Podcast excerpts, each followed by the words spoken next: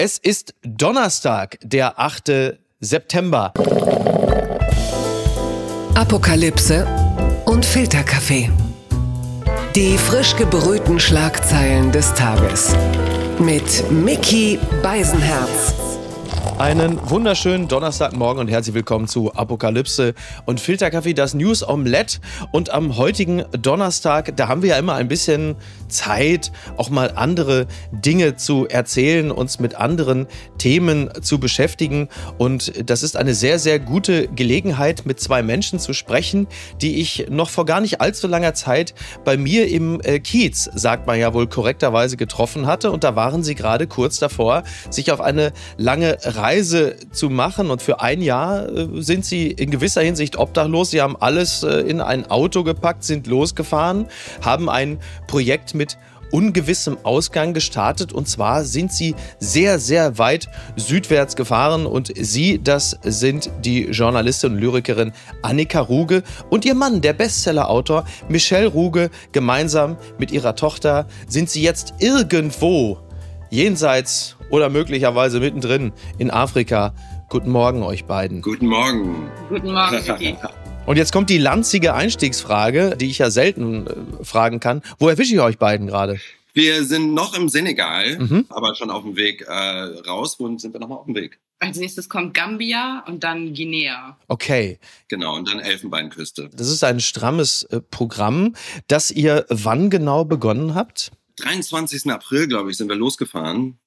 Dieses Jahr, genau, ja, mhm. dieses Jahr. Man ist so, man ist so lost in, äh, also ich habe auch die Zeit vergessen. Ich bin völlig aus, dem, aus der Zeit gefallen. Ja. Am 23. April sind wir losgefahren. Wie lange ist das her? Viereinhalb Monate? Ja. Ja, genau. Es kommt mir schon vor wie, wie Jahre. Also ich Ja. bin so weit entfernt von Hamburg. Kriegst du oder kriegt ihr eigentlich mit, was da gerade so in Deutschland und Europa los ist und denkt möglicherweise, was ein Glück, dass ich mit der Scheiße nichts zu tun habe? Total. Also ich bin ja auch, also die letzten zwei, drei Jahre war die Stimmung ja schon so am Boden durch Corona und die Leute so mega aggressiv und depressiv, was ja auch klar ist irgendwie da, also ich war ja auch so und dann war ich mega froh, dass ich weg bin und jetzt kommen ja die neuen Sachen, also dieser Scheißkrieg und und diese ganzen Sachen, das kriege ich alles über Facebook mit. Ich, Mhm. ma- ich traue mich schon gar nicht mehr, die News anzumachen.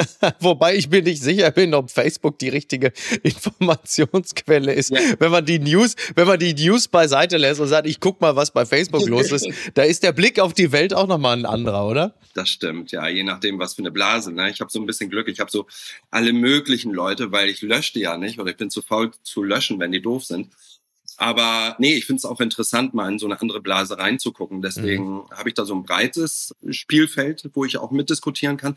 Aber das stimmt, man kriegt da meistens nur den Unmut mit. Das ist ja so ein bisschen alte weiße Männer äh, Forum geworden, wo, wo, wo die Leute, richtig. so wie wir, Ja, richtig? Aber es ist trotzdem schön, es ist immer noch mein Lieblingssoziales Netzwerk, weil man da unter den Fotos immer noch eine etwas längere Geschichte schreiben kann. Ja. Und es ist ja eine neue Art der Kommunikation. Tatsächlich gucke ich manchmal in die News rein und es ist schrecklich. Und dann liegen wir abends im Dachzelt oder im Fünf-Sterne-Luxushotel, was wir uns so ganz, ganz selten mal gönnen. Das müssen wir auch haben, so als Kontrast. Aber dann denken wir so, oh Gott, es ist wirklich toll, dass wir im Moment hier sein dürfen. Da sind wir sehr dankbar Mhm. Und machen uns aber auch schon Gedanken, wenn wir wieder in Hamburg sind, wie wir das alles managen sollen. Ja, das ist die Frage, Annika. Mit in welcher Gefühlslage erwische ich dich gerade? Ich finde die Frage so interessant, wenn du fragst, ob man das in Deutschland beobachtet. Und die Antwort ist ja und nein. Also es gibt so Tage, wo wir oder wo ich lese und dann erscheint das jetzt alles in einem neuen Kontext. Mhm. Dann, wenn du nicht da bist, berührt es einen anders. Und das, was wir hier in Afrika erleben, führt dazu, dass äh, ich in Teilen die Dinge in Deutschland komplett neu einordne. Und damit meine ich nicht, naja, den Afrikanern, die gibt es ganz viele Menschen, denen es viel schlechter geht, sondern hier tauchen einfach Auswirkungen unserer Lebensweise auf, die sich nochmal ganz anders darstellen, wenn du mittendrin bist. Sprichst du jetzt vom klimatischen beispielsweise oder? Klimatischen, von der Umweltverschmutzung, die hier stattfindet. Also ganz große Themen. Die Auswirkungen der digitalen Revolution sind hier, sind hier sichtbar. Also Stichwort Accra, da gibt's eine riesige Elektromüllhalde, äh, auf der 6000 Menschen leben. Okay. Und da Also Accra ist die Hauptstadt von Ghana. Ghana, genau. Und du bist hier in einem wunderschönen Naturpark und dann siehst du, wie halt so 300 wunderschöne Flamingos äh, durch 20 Tonnen Plastikmüll marschieren. Ah, okay. Ist das etwas, auf das ihr vorbereitet gewesen seid, dass das auch Teil äh, der Beobachtung sein würde? Also also wir wussten schon, dass Afrika dann natürlich ein Problem hat, aber dass es so offensichtlich ist, weil wir sind ja tausende Kilometer am Strand, also an der Küste lang gefahren, mhm. durch die wilde Wüste, das sagt man so, also wenn es da keine Oasen gibt, so ganz fern ab an der nächsten Stadt. Bis jetzt kann ich sagen, ich bin, bin total schockiert, dass man an keinem einzigen Ort nicht Plastikmüll und irgendwelche Tonnen sieht, äh, wo vermutlich Öl drin war oder, oder sonst was und, und Berge von Müll. Mhm. Und das, das durchzieht jetzt seit Tangier, also seit Marokko bis hierher zieht sich das durch. Ich habe mal ein Strandfoto gemacht, da habe ich eine Viertelstunde vorher den Strand aufgeräumt, damit das nicht sichtbar ist. Aber jetzt haben wir auch keine Lust mehr, das zu schönen. Wir wollen es jetzt auch nicht plakativ darstellen, aber es ist, es ist deprimierend. Mhm. Weil die ganzen schönen Bilder, die man kennt von Safaris, das ist natürlich klar. Oder ich kann irgendwo ins Ressort fahren.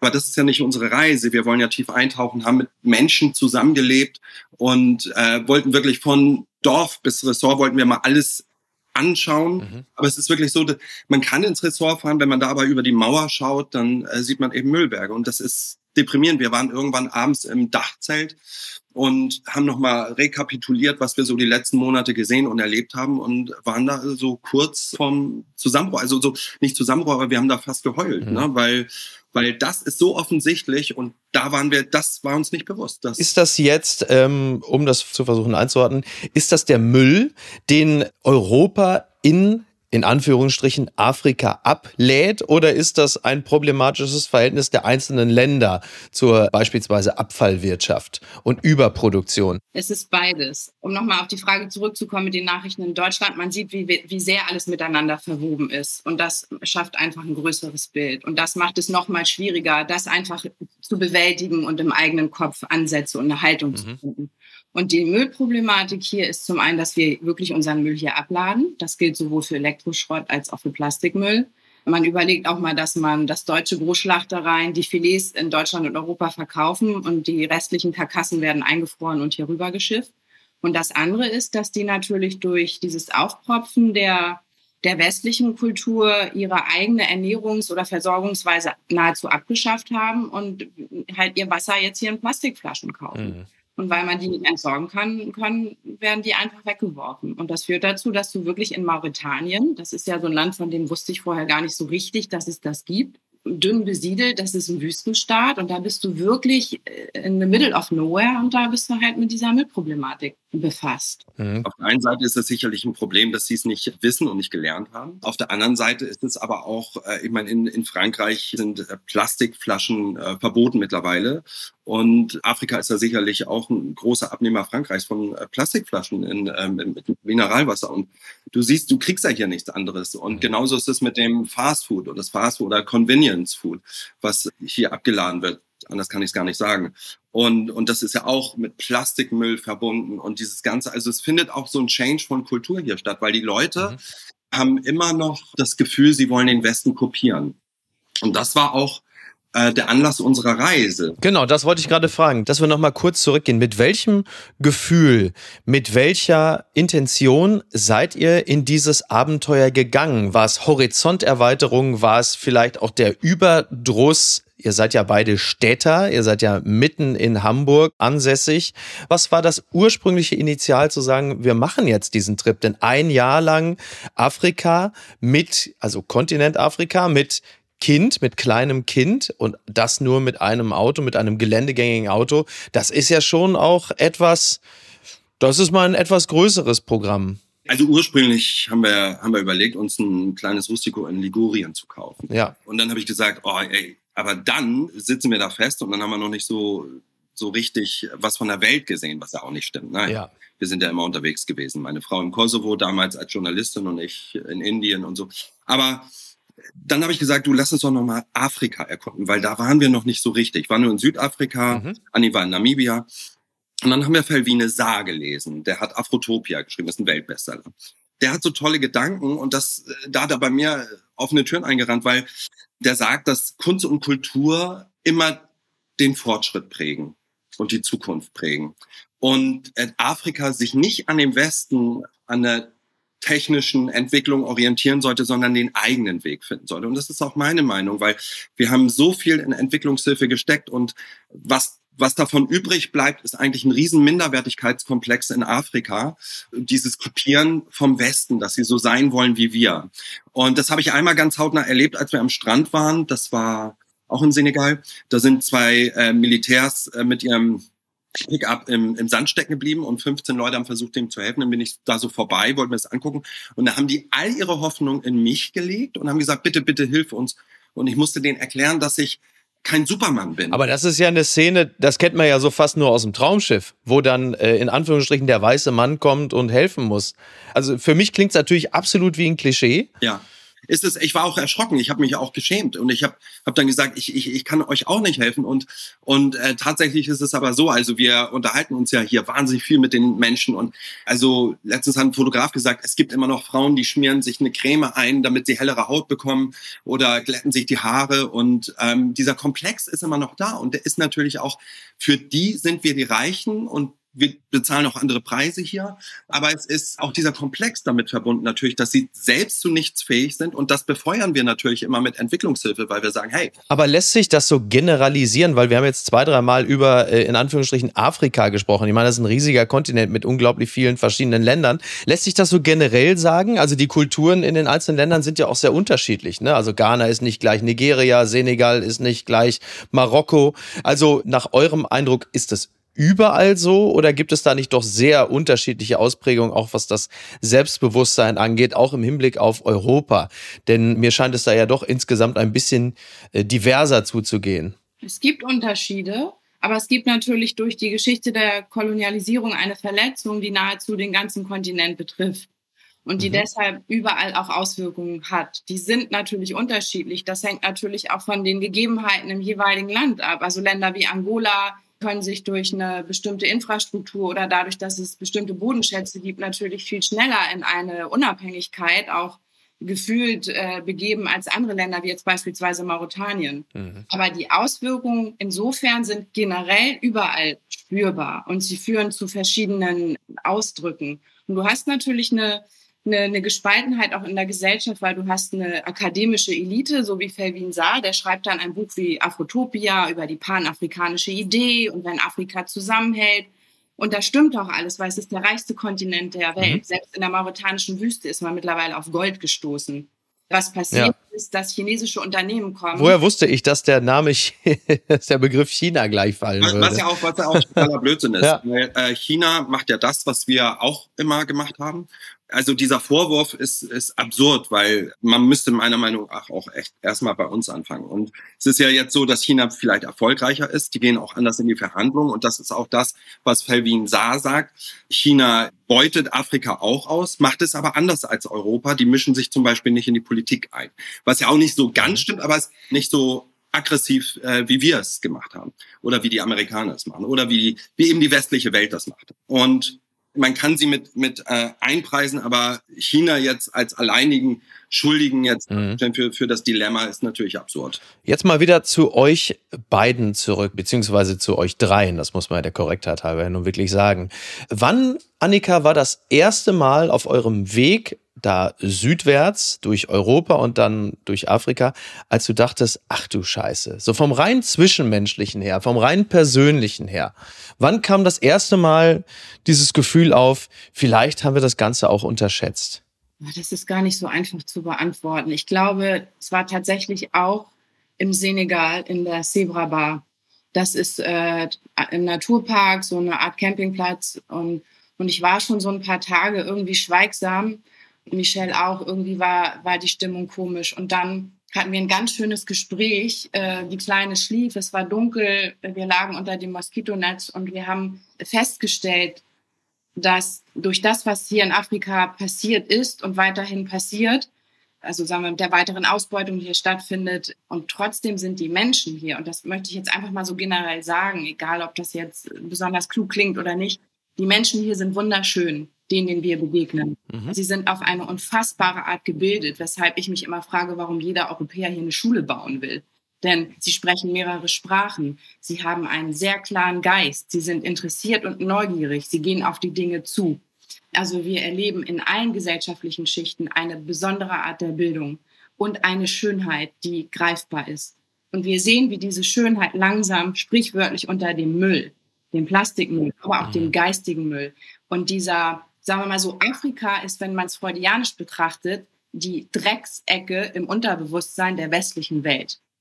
Wir sehen, wie grausam wir handeln mit dem, was wir tun. Unsere Smartphones, alles, all das, was wir besitzen, wird auf dem Rücken dieser Menschen hergestellt. So einfach ist es. Hm. Und das ist so nahe gekommen, dass wir gedacht haben, diese Traurigkeit, die damit ja. einhergeht. Es sind so, sind so glücklich traurige Menschen, denen wir hier begegnen. Und es ist so, dass wir nehmen die Ressourcen und, und dann laden wir den ganzen Müll wieder. Also das hat unsere Reise schon verändert, weil wir sind ja mit einem ganz anderen Ziel hergekommen. Das Ziel Hattet ihr das erwartet, dass es so sein würde? Dass, dass uns das so emotional toucht, überhaupt nicht. Weil es ist ja was anderes, wenn ich irgendwo ins Programmkino gehe und dann mir eine Dokumentation darüber angucke oder wenn ich mir bei YouTube irgendwas mhm. darüber angucke. Wir haben es ja jetzt hautnah. Also ich kann mal ein Beispiel nennen. Wir waren baden und äh, Jaguar ist dann direkt ins Meer gelaufen. Wir haben uns alle gefreut und auf dem Rückweg sind wir dann an so Giftmüllfässern vorbeigefahren. Und seitdem gehen wir dann auch nicht mehr ins Meer, weil das war im Naturpark. Und mhm. das gibt es hier überall. Und, und auch die, die Korruption, das wussten wir natürlich vorher, dass es das gibt. Und wir sind hier ja. ein paar Tagen in Dakar und rennen von Behörde zu Behörde, um bestimmte Papiere zu bekommen. Das ist alles auch oft mit einem Backschisch verbunden, also mit einem Schmiergeld. Ja. Und das gefühlt alle 50 Meter dich ein Polizist anhält. Und wir haben ja jetzt, fahren ja mit einem nagelneuen Defender hier durch die Gegend, da ist wirklich nicht zu beanstanden. Und trotzdem rennen die da so drei okay. Minuten ums Auto und suchen dann was und wollen dann natürlich Geld haben. Wir, wir zahlen gar nicht. Naja, nagelneues Auto äh, strahlt ja unter anderem ja auch ein gewisses Grundvermögen aus und das, das ist man natürlich schon mal. V völlig zu Recht. Äh, äh, den, den haben wir ja nun mal bekommen. Also das, äh, ja. also hier fahren aber auch viele Leute, also gerade im Senegal, gerade in Dakar, viele mit richtig fetten Autos rum. Mhm. Äh, hier gibt's natürlich auch ein Gefälle, ne, ein soziales. Ja, aber das hat uns schon, sagen wir mal, erschüttert so.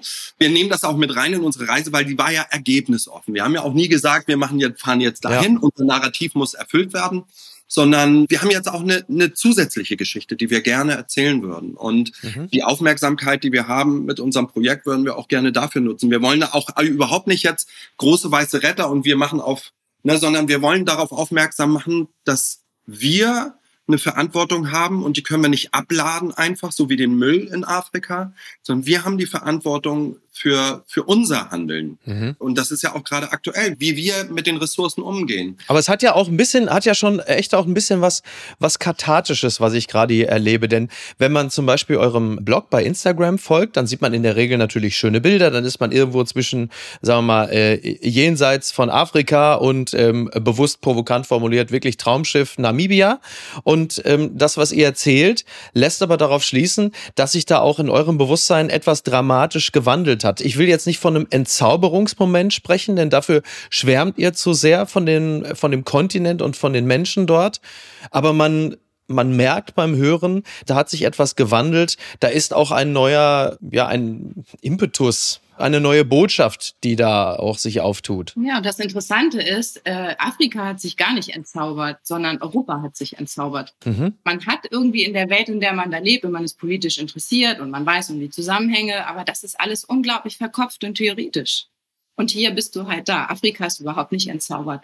Die Magie ist, ist weiterhin da. Es ist nur schwer, weil du musst immer durch, du musst durch diese Kruste durch. Und das ist kräftezehrend.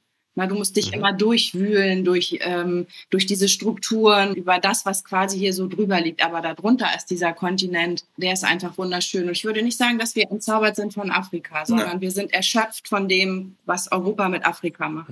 Also du hast uns auch erwischt, äh, so gestern hatten wir eine riesen, riesen, riesen Krise und wir sind auch immer mal wieder davor zu besprechen, ob wir die Reise abbrechen. Das muss ich auch sagen. Ja, das ist unsere Lebenszeit genau.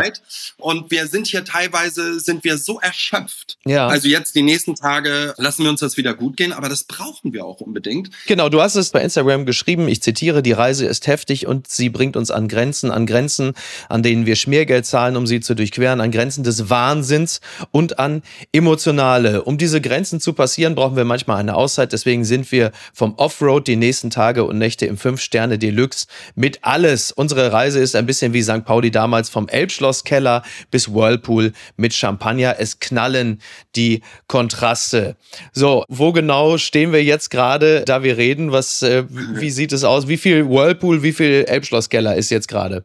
Jetzt sind wir gerade mit Champagner im Whirlpool, weil wir haben uns tierisch auf das Gespräch mit dir gefreut und fahren jetzt dann direkt auch äh, tatsächlich in dieses Fünf-Sterne Deluxe Ressort. Das müssen wir auch machen für unsere Tochter, weil die macht ja auch viel mit. Also ja, ja. Die, die findet das toll. Ja. trotzdem haben wir natürlich hier subtropisches äh, Klima und das wollen wir nicht ausreizen und äh, wir haben auch eine Erkältung und jetzt wollen wir einfach äh, die Beine hochlegen, weil sie kriegt den Stress natürlich auch manchmal mit. Ne? Auch wenn wir es nicht aussprechen, haben wir ja manchmal ja schon Schmerz. Ne? So. Naja, Kinder haben ja eine sehr feine Sensorik. Ne? Das genau. müssen sie ja auch haben, weil sie halt eben so schutzlos sind. Da müssen sie natürlich Stimmung schneller erkennen. Und wir brauchen die Auszeit auch, um wieder offenen Herzens das Land zu sehen, weil bei allem Müll, der, der hier äh, rumliegt und der, der so sichtbar ist, ist es ja trotzdem wahnsinnig schönes Land. Ne? Ja. Also ich habe noch nie, noch nie so nette Menschen getroffen. Und zwar, das zieht sich durch von Marokko bis hier. Ich habe mich auch gefragt, warum sind denn die so? Ne? Die wollen ja nicht mal was von mir. Und die Bettler, die kommen und dann fragen sie, ob sie was bekommen. Dann sage ich, du, äh, nee, wir haben jetzt im Moment auch nichts äh, dabei, also kein Cash.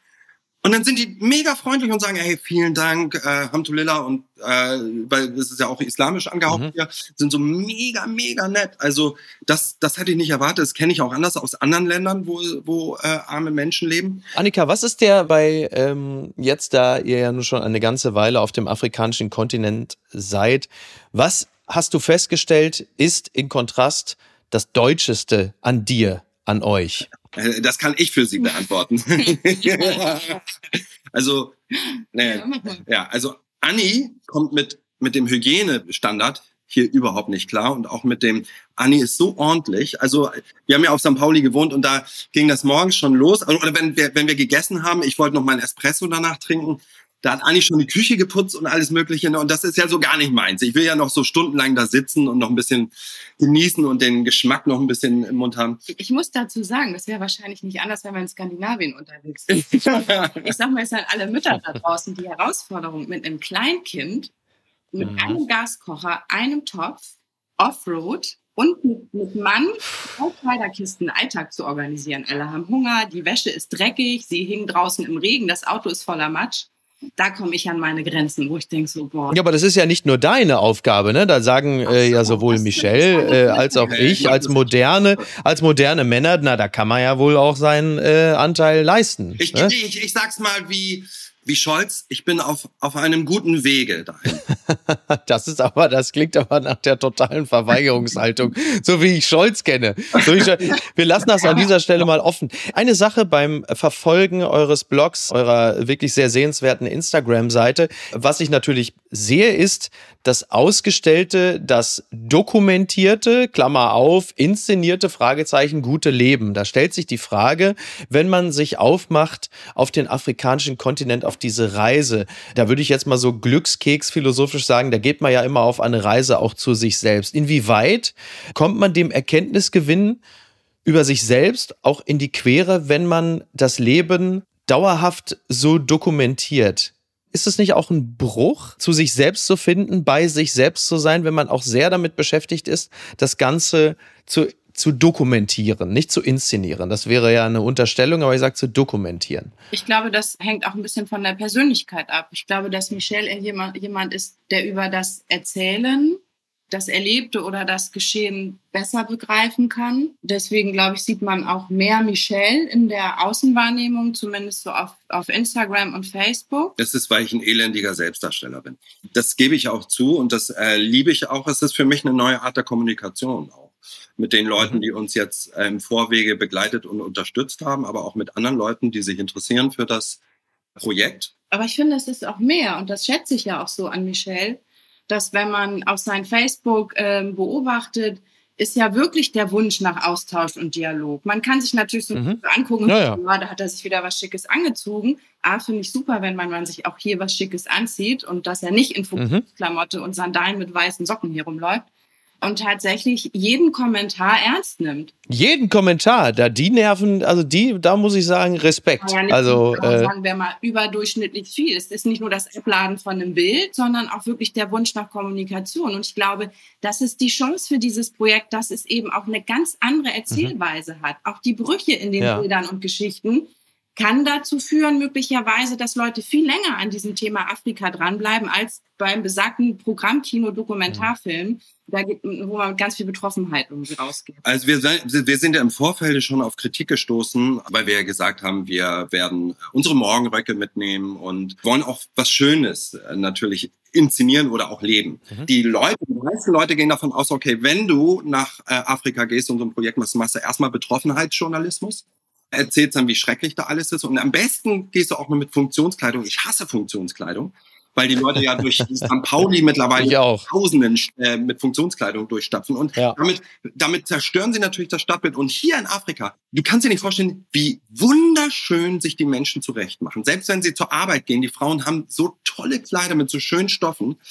Und es wäre vermessen, es wäre eine Frechheit, wenn ich dann abends eingeladen wäre. Wir haben ja viel Kontakt mit den Leuten. Wir, wären, wir leben teilweise mit denen zusammen. Es wäre eine Frechheit, wenn die sich zurechtmachen und ich sitze da mit so einem verwaschenen T-Shirt oder mit einer Plastikjacke und die, die geben sich so viel Mühe mit dem Essen. Die hier lebenden Afrikaner sind ja auch komplett anders die applaudieren ja auch, wenn du dich schick machst. Ne? Wir sehen, letztens, ich weiß, da hatte ich einen Anzug an, ne? Da sind die gemeint, oh, das ist super, das sieht toll aus. Und es gibt ja viele Leute, die, sie, die haben einfach Spaß daran, sich auch schick zu machen. Darauf äh, warte ich hier in Hamburg auch noch, dass mal jemand endlich applaudiert, wenn ich einfach vor die Tür gehe und ich mir was Anständiges angezogen habe. Aber vielleicht hat die einfach auch noch nicht was Anständiges an. Du bist immer super angezogen, muss ich sagen. Das finde ich aber auch. Vielen Dank, vielen Dank. Right back, right back at, Bitte, woher ich den Rollkragenpullover habe? Ja. Ja, was heißt den? Ich habe ungefähr 842 40 Rollkragenpullover. Welchen meinst du denn? Ne? Du, hast jetzt einen gelben und da habe ich dich, glaube ich, 50 äh, Mal auf Facebook gefragt, woher du den hast. Du hast mir noch nicht geantwortet. Ich gucke gleich nach. Ich habe ja zwei, drei gelbe und du musst jetzt nur sagen, ist es der Sonnenblumengelbe, ist es der Zitronengelbe? Ähm, ich halte dich auf dem Laufenden. Das sollst du auf jeden Fall erfahren. Eine letzte Frage. Worauf freut ihr euch am meisten? Krass. Sie grübelt, er lächelt. Ich weiß es. Ich freue mich am meisten darauf, wenn sichtbar wird, irgendwann, das können wir jetzt noch gar nicht absehen, dass diese Reise auch äh, für Jaguar das absolut Richtige war. Mhm. Die Auswirkungen in dieser Freiheit, in diesem Kontakt, dass, wenn das quasi, wenn, wenn das sichtbar wird in ihrem Charakter, in ihrem Wesen, wenn, ja, wenn wir sagen können, das war auch für Jaguar ein, ein wunder, wunderschöner Start ins Leben. Darauf freue ich mich. Ja, ich freue mich ja genauso darüber. Also es ist, ist schwer. Ich glaube, ich freue mich, es hört sich so absurd an, aber ich freue mich, wenn wir diese Reise geschafft haben. Und das ist so absurd, aber das ist mittlerweile eine richtige Aufgabe gewesen, wird eine richtige Aufgabe die manchmal auch äh, schwer ist. Und deswegen kann ich sagen, in dem Moment, wo ich sage, ich habe die Reise geschafft, auf diesen Moment freue ich mich. Und ich freue mich, bald wieder von euch zu hören. Lasst es euch gut gehen. Vielen Dank. Annika, Michelle Ruge, Jaguar, liebe Grüße, unbekannterweise. Und unter, unter anderem My Teacher Africa kann man eure Reise verfolgen. Vielen Dank. Lasst es euch gut gehen. Ich wünsche euch äh, auch ausreichend Kraft für das Ganze und ausreichend Freude und vielen Dank für diese schönen Eindrücke. Lasst es euch gut gehen. Bis denn. Ciao. Tschüss. Apokalypse und Filtercafé ist eine Studio Bummens Produktion mit freundlicher Unterstützung der Florida Entertainment. Redaktion Niki Hassania. Executive Producer Tobias Baukhage. Produktion Hannah Marahiel. Ton und Schnitt Mia Becker. Neue Episoden gibt es immer montags, mittwochs, freitags und samstags. Überall, wo es Podcasts gibt. Stimme der Vernunft und unerreicht gute Sprecherin der Rubriken Bettina Rust.